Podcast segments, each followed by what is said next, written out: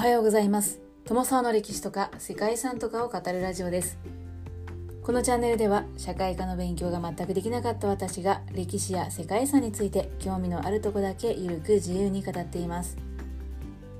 本日ご紹介するのはボツワナ共和国にある世界遺産ソディロの岩絵群です。この世界遺産はボツワナの北部カラハリ砂漠の10平方キロメートルの範囲に広がる鮮やかな4500以上の岩絵群です。ソディロはその岩絵の数の多さから砂漠のルーブルの異名を持っています。岩絵の密集度においては他の遺跡と比較しても特筆すべき遺産です。この岩絵は主に山族が10万年以上にわたって描いてきたものとされていて三人の世界観や美術様式を理解する上で重要な拠点となっています。この世界遺産があるボツワナ共和国はアフリカ大陸南部のナミビアジンバブエザンビア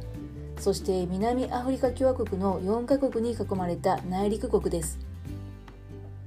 ボツワナの国土はいびつな五角形をなしていて標高は1000メートル程度。4方の土地に比べると標高が低い平原の国です。1966年にイギリス保護領から独立した比較的新しい国で国民の約80%が古くからこの地に住むツワナ系の人々で構成されているそうです。ソディロはそんなボツワナで王道ともいえる観光スポットで2001年にボツワナ初の世界遺産に登録されました。登録にあたってはその岩絵の密度の高さが特に価値のあるものとして評価されました。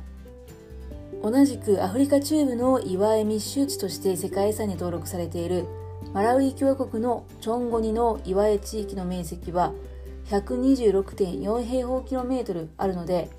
ソディロの10平方キロメートルという非常に狭く限られた範囲にこれほど多くの岩絵が密集しているという例は世界の岩絵群でも例を見ないものなんだそうですね。ということで本日は山族が残した岩絵群世界遺産ソディロの岩絵群をご紹介したいと思います。この番組はキャラクター辞典ワンタンは妖怪について知りたいパーソナリティ空飛ぶワンタンさんを応援しています。世界遺産ソディロの岩絵群のあるボツワナ共和国は国土の約70%をカラハリ砂漠が占めると言われています。その北西部に位置するソディロは2001年にボツワナ初の世界遺産に登録された観光名所です。ナミビアの国境に近いオカバンゴ礁区に位置するこの場所はカラハリ砂漠の東に古代の砂丘西に乾いた化石湖底から隆起したケーガンの巨岩が広がる地域です。このエリアにはメールヒルフィーメールヒルチャイルドヒルそしてノースヒルと名付けられた4つの丘陵がありかつてこの地に住んでいた山族が描いた岩絵が4500以上も残されています。ソディロは何千年もの間この地に生きてきた山族にとって非常に重要な場所です。山族というのは南部アフリカのカラハリ砂漠に住む狩猟採集民族で地球最古の人類とも呼ばれています。かつて3000年から2000年前くらいまでは南部アフリカから東アフリカにかけて広く分布していました。砂漠に住む狩猟採集民族というのは大変少ないそうで現在ではこの3人ぐらいしかいないそうですね。ソディロのあるカラハリ砂漠からは人々が生活していたと思われる遺跡がいくつも見つかっていて山族にとって文化的精神的に大きな支柱となっていた地域であると推測されています。ソディロの丘は山族にとって死者の霊が急速地に訪れる場所でフィーメールヒルにある洞窟には様々な神々が住んでいてそこから世界を統治していると考えられているそうです。また最も神聖な場所はメールヒルの頂上付近で丘陵のそばで狩猟をしたり何かを死なせたりすると神々が災いをもたらすとされています。現在どの程度こうした信仰が残されているのかは定かではありませんがフィメールヒルの洞窟や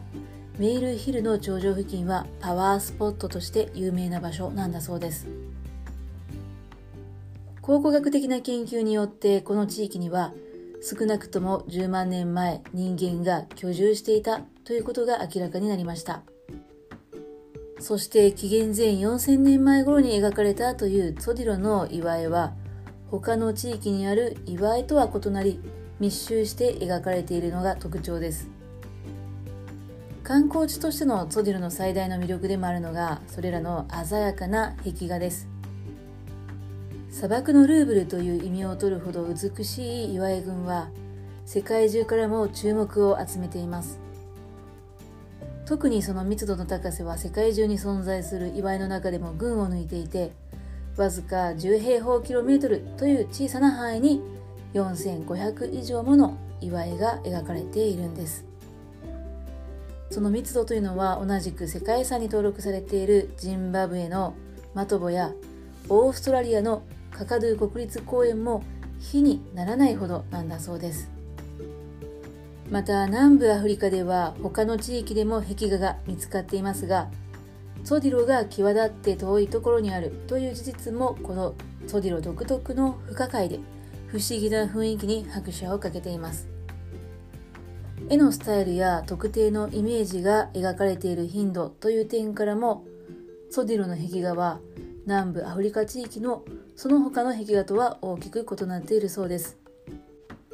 描かれたものの多くは単体で半分以上がイランドという哺乳類など野生動物や家畜を描いたものだそうで多くは輪郭だけで描かれた略画や幾何学模様で描かれています。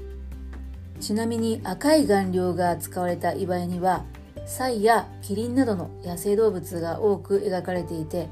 白い顔料では牛が多く描かれているそうです。そしてこの遺跡における考古学的な記録は連続的ではないにせよ少なくとも10万年以上にわたる人間の活動と環境の変化を時系列で示すとされています。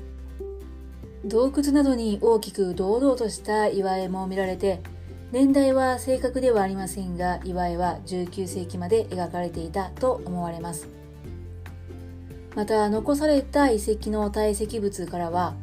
古代からの環境に関する情報を得ることもできてこの組み合わせによって初期の人間の生活様式や人々が時間と空間の両方を通して環境とどのように相互に作用していたかを知ることができる資料ともなっています。この場所は密度の高い岩絵と言われるだけあって少し歩くだけであちらこちらで岩絵を見ることができるというのが散策を楽しめるポイントの一つのようです。ここでは山賊の血を引くガイドの方に施設内の案内をお願いすることもできるそうですね。ソディロでは最大の魅力である祝いをより楽しむための様々なトレイルツアーも用意されているとのことです。一番人気なのは壁画を存分に楽しめるライトトレイルであったりライオントレイルで他にも本格的なトレッキングと壁画の両方を楽しめるメールヒル登頂などがあるそうです。またクリフトレイルでは壁画や周辺の自然に加えてかつてサ人が居住していたという洞窟も見学することができるようです。ソディロはカラハリ砂漠の厳しい風景の中にありますが何千年もの間ここには人が訪れ定住しそしてその痕跡を優れたロックアートの形で豊富に残してきました。またこの厳しい環境下で生き残り続ける人間社会にとって計り知れない象徴的で宗教的意義を持つ場所として貴重な世界遺産となっています。ということで本日は山賊にとって神聖な場所であり多くの祝いが高密度で描かれてきた丘陵地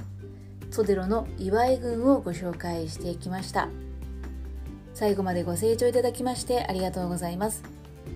では皆様本日も素敵な一日をお過ごしくださいね。友沢でした。